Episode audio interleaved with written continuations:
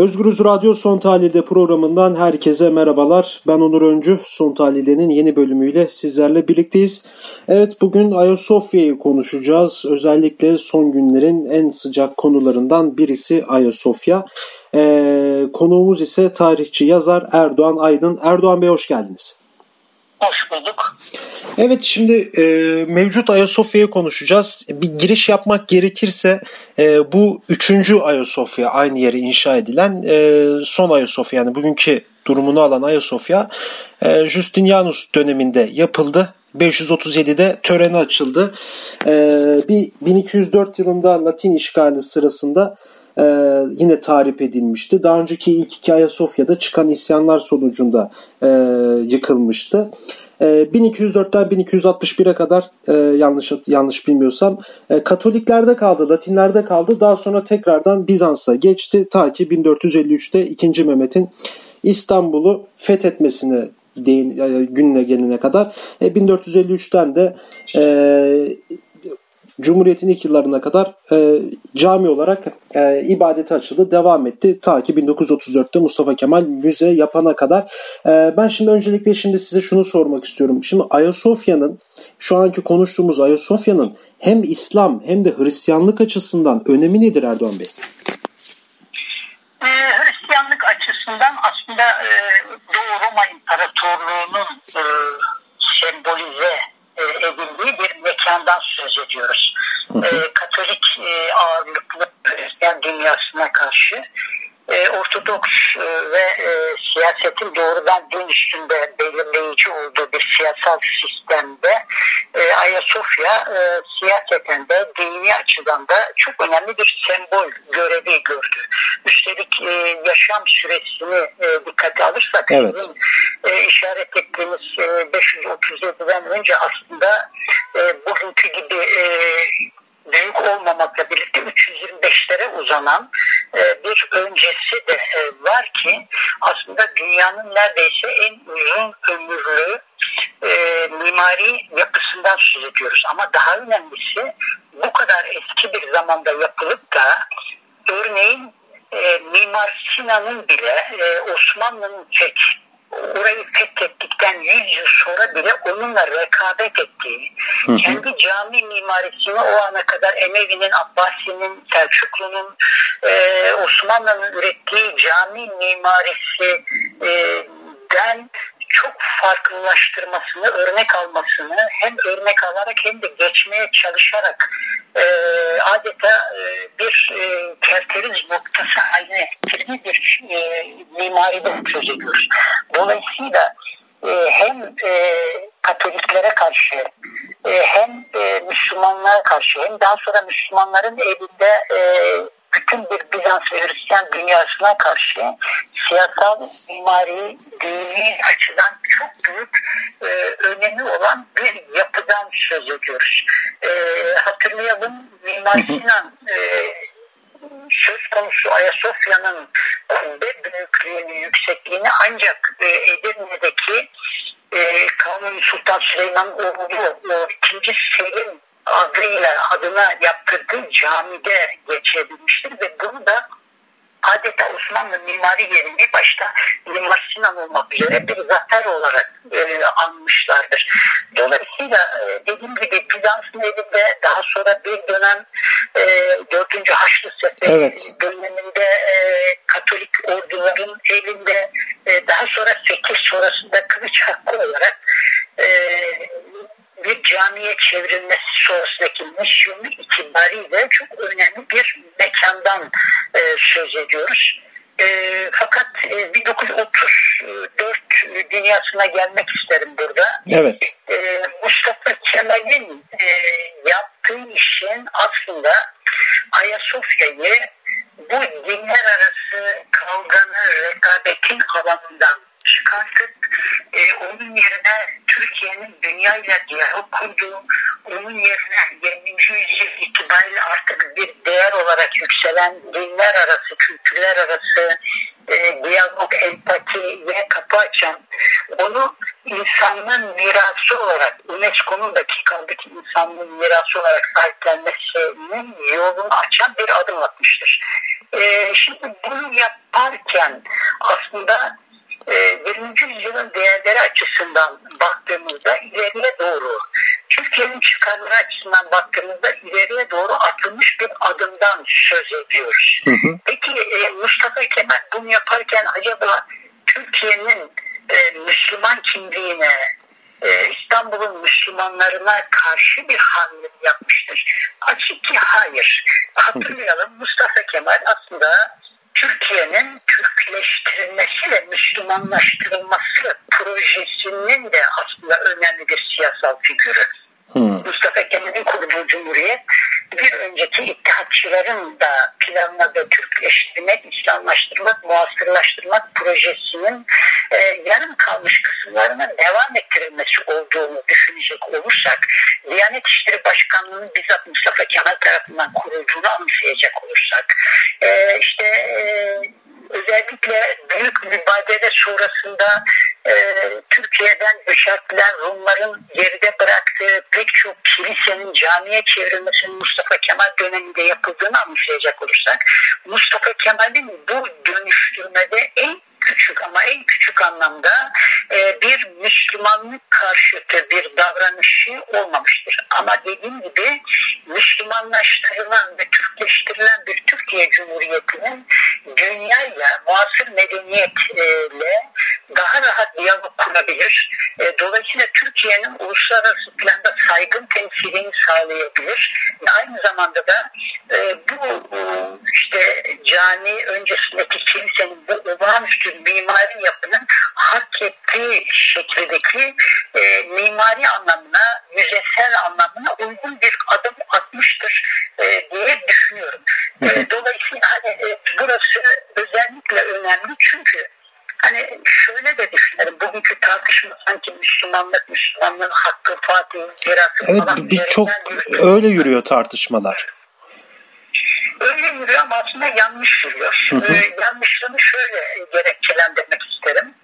Eğer gerçekten e, saf anlamda idealist anlamda Müslümanların hakları, Müslümanların ibadet imkanı ihtiyacı, e, Müslümanların namaz kılma ihtiyacı açısından yola çıkacak olursak e, değil Türkiye'nin Suudi Arabistan ve İran dahil olmak üzere metrekare başına en çok caminin düştüğü bir mekandan söz ediyoruz. Yani Sultanahmet'i, Selim, e, Süleymaniye'si, diğer bir Tarihi yaramada baya çok var. Tarihi e, evet. yaramada e, cami dolu ve üstelik de e, bugün artık e, Ayasofya ile kıyaslanmayacak kadar incelikli bir Sultanahmet Camisi de Kesinlikle. bir dizi cami. Dolayısıyla ortada Müslüman yurttaşların ibadet ve inanç ihtiyacı gibi bir sorun yok. Sorun tam tersine siyasal bir İslamcı zihniyetin tartışma gündemine taşıdığı bir şey. Hatırlayalım Fatih üzerinden yürütülen bu tartışma 1453'lerin değer sistemlerini yani peki başka inançlara ait olan toprakların ve şehirlerin fethedilmesinin normal bir iş olarak görünmesi, onların işte ibadet mekanlarını camiye çevirilmesi ne yani o gün için normal olan bir durumu bugünden normal hale getirmeye çalışmaktır. Oysa bugünün değerleri eğer gerçekten e, bütün dinlerin barış içinde yaşayacağı, kültürlerin birbirlerine diyalog içinde olacağı, demokrasinin, laikliğin erdem olduğu, başka inançtan insanların da bunlar Türkiye'nin yurttaşı olabilir, olmayabilir, onlarla empati yapılabilecek bir yerden yaklaşılacak olursa ortada Müslümanların ibadet ihtiyacı o bölgede olmadığına göre demek ki aslında Fatihlerin Kanunilerin döneminin zihniyetinin günümüze taşınma çabası. Artı bir hasret aynı zamanda onlar için. E, bir hasret ama tabii imkansız olan bir tabii. hasret. Zaten bu kadar çok tarihle e, oynamak bugün onları yapamayacakları gerçeğiyle yüzleşemeyenlerin yaptıkları bir iş. Bugün eğer Türkiye ekonomik olarak sorunlarını çözebilse, bilimsel olarak atılım yapabilse, teknoloji geliştirebilse aslında hiç kimsenin kuşkusu olmasın ki ne e, Ayasofya ile uğraşan kimse çıkacak ne bu kadar yoğun bir din tartışması söz konusu olacak ne kadar çok bu kadar Fatih'e kanuni atıkta bulunacak. Ama günümüzden yana tatminsiz sorunları çok fazla olan bir toplumda yaşayınca bir de tarihin arka planından güç ve ihtişam değiştirme ve aynı zamanda dininsel din yani yurttaşın inanç hakkı olarak saygıyla karşılanması gereken bir alandan alıp onu bir siyasal bayrak, bir siyasal mücadele bayrağı haline getirmek gibi bir sorunla karşı karşıyayız. Bugün nitekim bu tartışmanın bu kadar çok güncel, bu kadar çok üzerinde e, tepinilen bir işe dönüştürülmesi nedeni de. Düşünün Türkiye'de eğer bu kadar ciddi ekonomik sıkıntısı olmasa, işsizlik olmasa, e, bugün artık kamu yoklamalarında iktidarın iktidar yönüne bir seçimde koruyabilmekten yana kaygıları bu kadar çok artmış olmasa diyelim ki bugünkü bu pandemi afeti karşısında e, bir İngiliz'in, bir Alman'ın, bir Amerikalı'nın yurttaşına verdiği vatandaşlık maaşı e, gibi bir mekanizmayı verebilecek olsa biz bir Ayasofya tartışması yapmıyor olacaktık. Bugün Ayasofya tartışması aslında siyasal gündemi değiştirme için e, kullanılan e, ve e, ne yazık ki getireceği zararları da e, giderek görme soğukkanlılığını kaybettiğimiz e, bir tartışma konusu haline geliyor diye düşünüyorum. Evet ya çok güzel aslında özetlediğiniz durumu ee, bir aslında bir şekilde o dediğiniz gibi işsizlik var. İşte son çıkan kamuoyu anketlerinde iktidarın aldığı oy oranı ortada. Yani bir şeyler değişiyor ve e, tekrar aslında Ayasofya ısıtısı, ısıtılıp ısıtılıp e, önümüze bir şekilde Türkiye kamuoyunun önüne e, konulan bir yerde duruyor. E, şimdi şeyi de size sormak istiyorum. E, şimdi yani olası bir ibadete tekrar açılması demek bunun uluslararası alanda ne gibi ıı, sıkıntılar doğurur Ayasofya özelinde? Ben çok ciddi sıkıntılar doğuracağını düşünüyorum. Şunu hatırlayalım bilmeyen insanlar açısından. Birincisi bugün orada çan çalınmıyor. Evet. Aslında 1953'ten beri de hiçbir dönem Türkiye'de kilise ordaklarını sürdüren yerlerde ve sürdürmeyen yerlerde hiçbir yerde çan çalınmamıştı. Dolayısıyla ortada e, kimi e, halkın en yeri açıklamaların gerçeklikle alakası yok. Orada Diyanetten maaşını alan imam müezzin var. Orada isteyen gidip namazını zaten kılabiliyor. Yani ortada aslında bir problem yok. Artı dediğimiz gibi çevre cami dolu. Bakın e, çok kısa bir zaman önce, iki yıl önceydi e, ben de diyorum e, şimdiki Cumhurbaşkanı e, Recep Tayyip Erdoğan'ın e, seçim meydanındaki e, yurttaşlarına, AKP'li yurttaşların bir kısmının cami yapmak doğrusundaki bağırışına verdiği cevabı hatırlayalım. e, aldığım noktaki niye okuyorum doğrudan? Sultanahmet'i doldurun sonra bakarız. Bu oyunlara gelmeyelim. Bunların hepsi tezgah. Aslında bugün iktidarın sözcüleri de çok iyi biliyorlar ki aslında biliyorlar ve e, düşünüyorlar ki aslında Ayasofya'nın camiye çevrilmesi Türkiye'nin zaten sıkışmış olan uluslararası ilişkilerini daha da zorlaştıracak.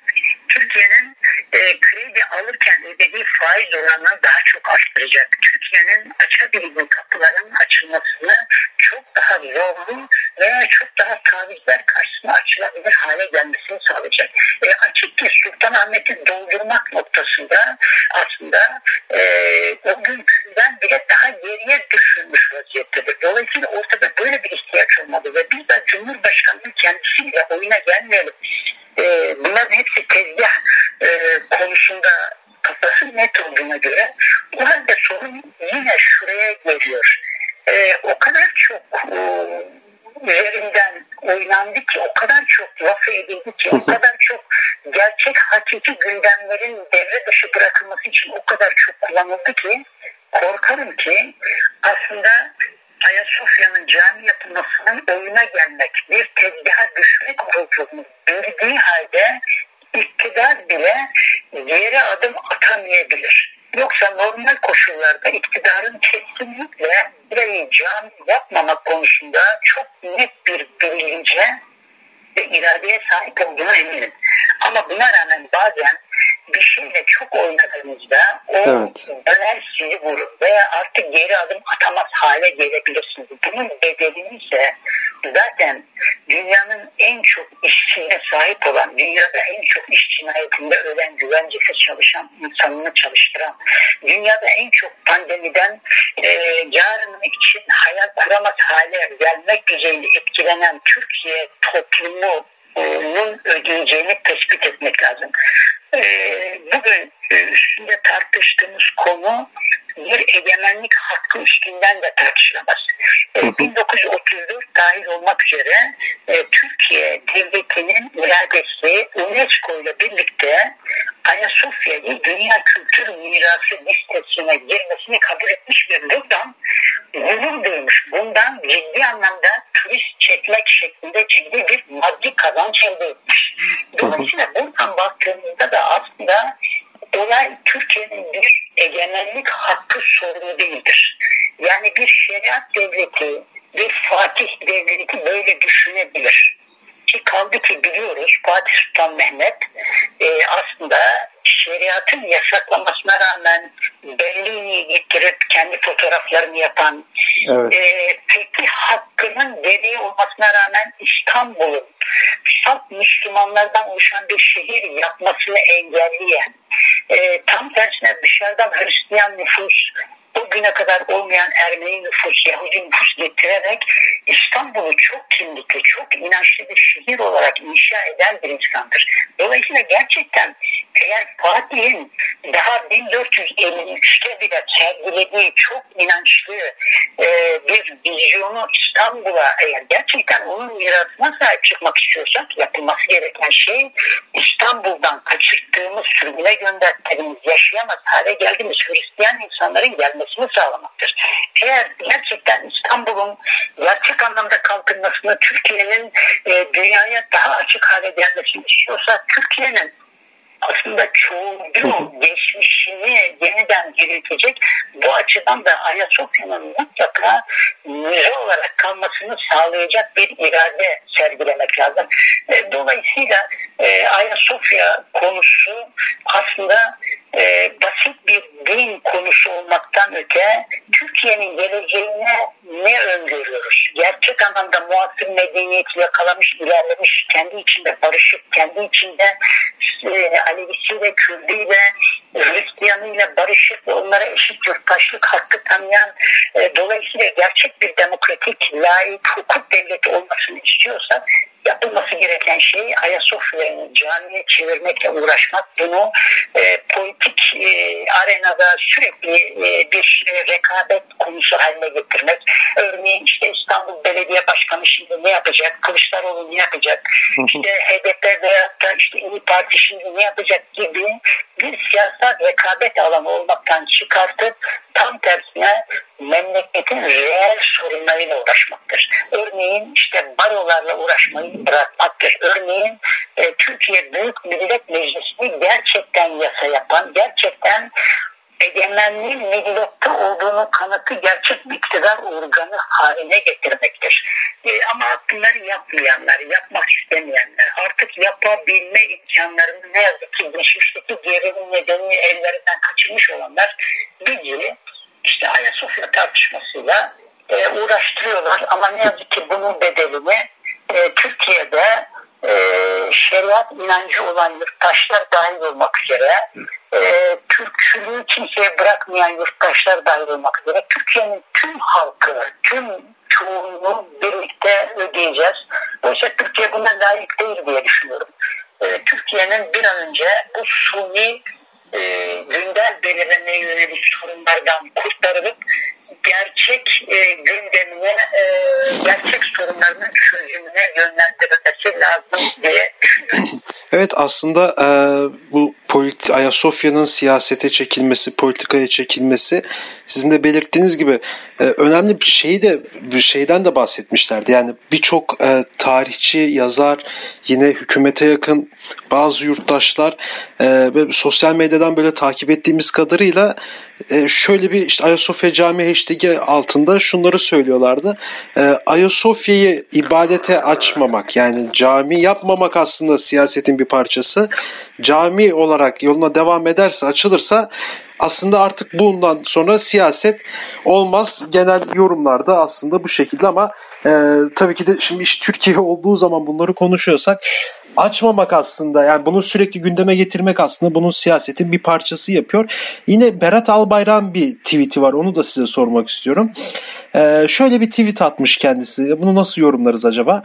Ee, Üstad Necip Fazıl Kısakürek 55 yıl önce dediği gibi bekleyin gençler ama bugün ama yarın Ayasofya Camii Ayasofya açılacak diye bir paylaşım yapmış. Peki e, bunu nasıl yorumlarsınız? Bir, iki de yani bu şimdi Danıştay'da dosya e, siz ne öngörüyorsunuz? Yani açılır mı açılmaz mı?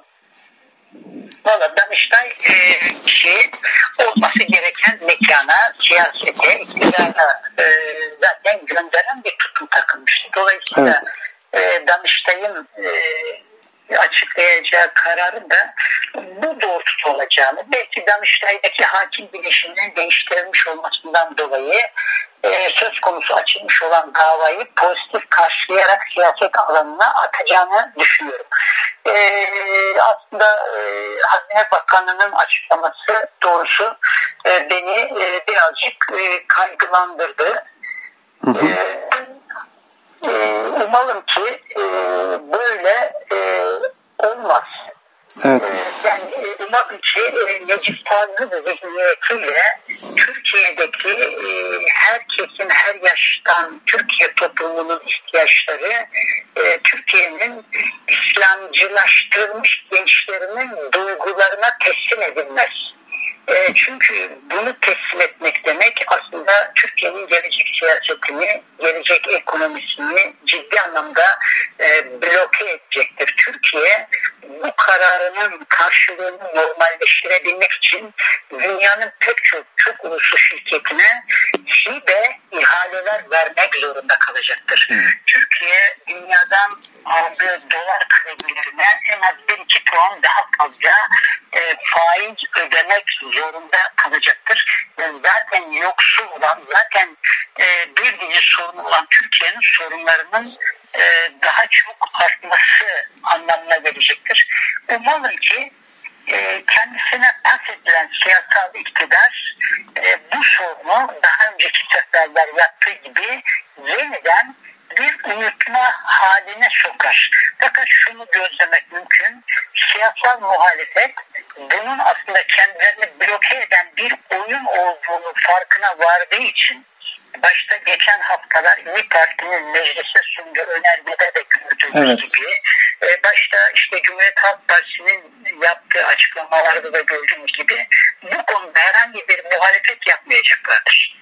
E, dolayısıyla bu iktidarın elinde patlayan bir bomba ama bedelini tıpkı Kürtlerde havaalanında olduğu gibi hayatın hiçbir dönemde o havaalanında kültürleri kullanmayacak insanların cebinden, köylülerin, işçilerin cebinden çıkan paralarla ödemek zorunda olduğumuz gibi bu sırf muhalefeti sıkıştırmak için yapılan e, atraksiyon da ne yazık ki bütün bir Türkiye halkının ayrımsız bir şekilde sınıf, inanç, kimlik, siyasi parti tercihi ayrımsız bütün bir Türkiye halkının ödemek zorunda olduğu bedellerin daha da artmasından başka bir sonuç getirmeyecektir.